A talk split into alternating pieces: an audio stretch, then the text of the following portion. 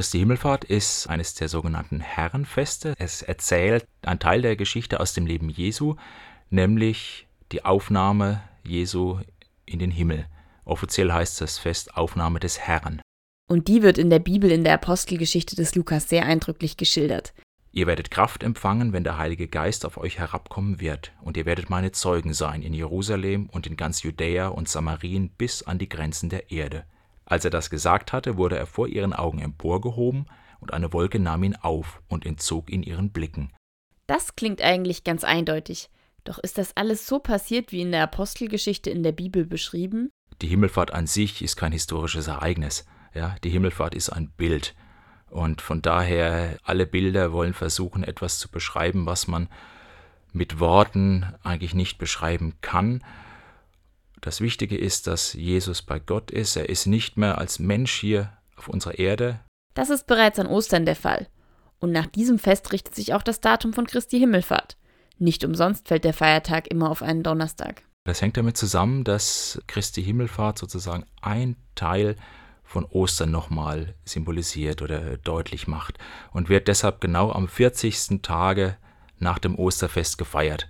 Und Ostersonntag plus 40 ist eben genau dieser Donnerstag. 40 ist eine heilige Zahl in der Bibel, die Gottes Macht, Gottes Wirken zeigt. Dieses Wirken erkennt Georg Rusert auch, wenn er mit seinem Gleitschirm abhebt denn in seiner Freizeit geht der Pastoralreferent seit 2017 Paragleiten.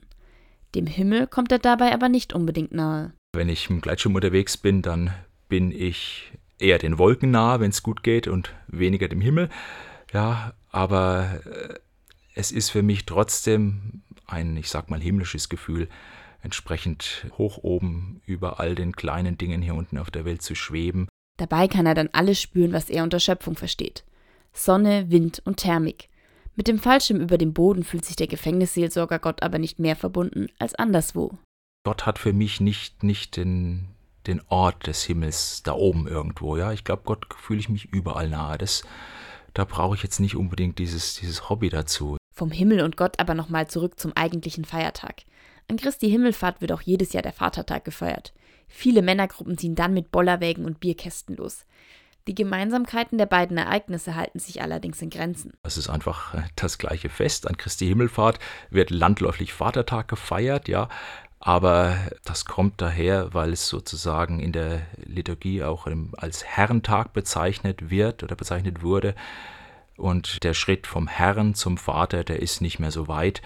Und wie die Leute den Vatertag feiern, quasi als Ausflug und äh, ja vor allem die, die noch kein Vater sind, das hat natürlich mit Christi Himmelfahrt wenig zu tun.